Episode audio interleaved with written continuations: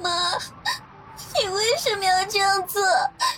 你知不知道你让徐峰和我多么痛苦啊？我们相爱，却因为你们的错误不能在一起，我恨你！苏寒的每一句话像鞭子一样抽打着他的心。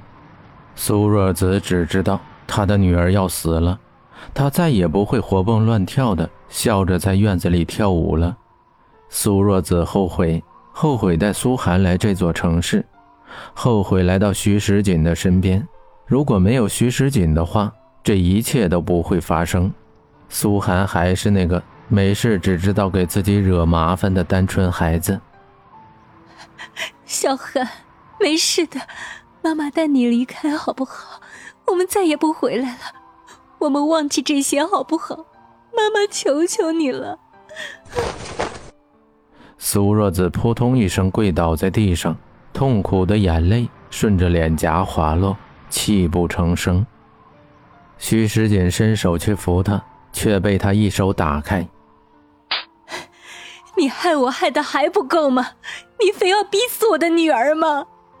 我求你了，我求你救救我的女儿吧，她是无辜的，破坏你家庭的人是我，都是我的错，我求求你了，救救我的女儿吧。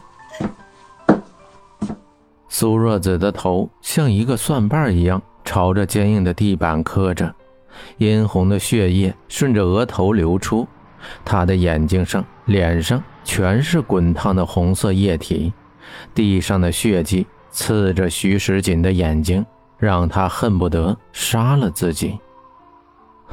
小小韩，就算你不能原谅我，但你也要为你的母亲想一想，她只有你这么一个亲人，你这样做比杀了她还难受。你忍心看她下半辈子痛不欲生的活着吗？我求你了，我求你下来，你你让我做什么都可以。徐时锦这辈子没有屈服过谁，没有向别人求饶过。这一刻，为了自己的女儿，他跪下了，泛着眼泪的眼睛红肿着。一个多么伟大的父亲，碰到自己的子女，永远都是一个失败者。徐时锦浑浊的眼睛看着阳台上那个随时可能跳下去的苏寒，沉重如铁一般的跪了下去。苏寒像是什么也没有看到一样，只是淡淡的看着徐峰，看徐峰终于肯见自己了，看到徐峰的眸子里写满了对自己的爱，仿佛那里藏着苏寒一直等着的答案。徐峰，你不会再爱我了，对吗？苏寒盯着徐峰，像是第一次见面的时候一样，徐峰的样子呆呆的，像是从书本里走出来的一样。一尘不染，苏寒的眼圈渐渐的泛红，扶着窗台的手渐渐的无力。徐峰的眸子似乎告诉苏寒一切，徐峰不会再爱他了，再也不会了。小峰，小峰，我求求你，求求你好不好？都是我不好，我是破坏别人家庭的第三者，我罪该万死，我死有余辜，我下贱，我不该勾引你爸爸。都是我的错，我是狐狸精，我不是人。你让安安下来，现在只有你可以劝得动他。我保证，我保证以后我再也不跟你爸爸见面了。如果你不放心，我可以死在你面前，我只要你把涵涵给我带回来。我求求你了，我只想和我的女儿在一起，我求你了。苏若子像是抓住最后一根救命稻草一样，朝着徐峰跪着，移动到徐峰的面前，在脚前面磕着头。徐峰的冷漠让苏若子心灰意冷，他似乎看到了绝望，也不磕头了，也不哭了，傻傻的笑着看着苏寒。徐峰，我说过，如果有一天你不爱我了。我就像红色的蒲公英一样，随风而逝。苏寒笑着朝后面仰去，风来不及吹动，树叶来不及摇晃。所有的人还来不及上前抓住苏寒的手，苏寒就像是一颗蒲公英一样飘散，雪地上渐渐扩散的红色，像极了她爱穿的红色裙子。风轻轻一吹，舞动的雪花盖在苏寒的身上，却掩盖不住她红色的裙子。飘动的发丝如同一个在雪地里舞动的精灵。苏若子因为精神失常被送往精神病院，徐时锦一夜之间白了头发。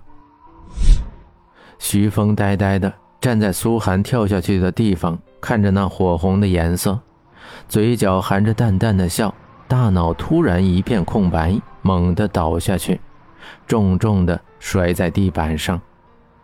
生活中永远都存在打击，而且是一次比一次让你不堪忍受。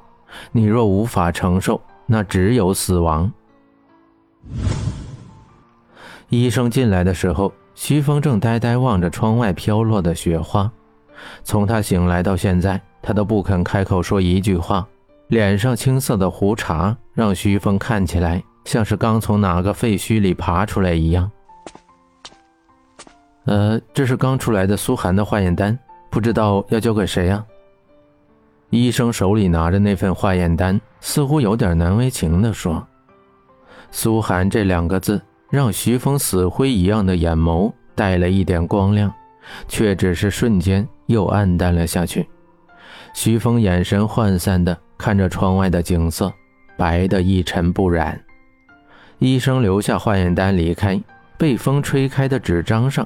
写着已怀孕四周，徐峰满眼的惊恐，从床上摔了下来，抓着那张化验单，痛不欲生，大颗的眼泪混着低声的呻吟落下。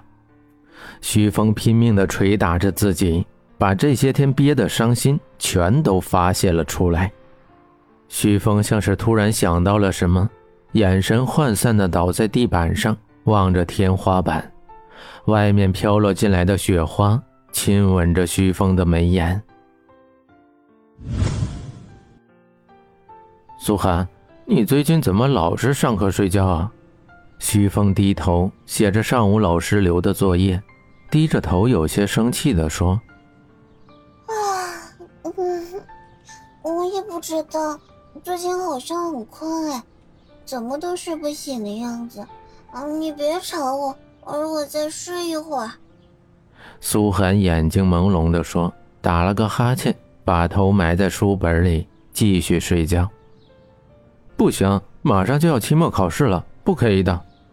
徐峰把书从苏寒的额头底下抽走，板着脸和他说：“嗯，可我真的很……”苏寒的话还没说完，就又趴到桌子上睡了。看起来真的很困的样子，徐峰有些不忍心再去叫他，妥协的说：“再睡半个小时就起来写作业吧。”苏寒闭着眼睛，很乖的点了点头。徐峰恨自己，恨自己对苏寒做的那些事情，更恨自己没有好好的保护他，都是自己害死了苏寒。如果那个时候自己肯说一句“我爱你”，也许苏寒就不会跳下去。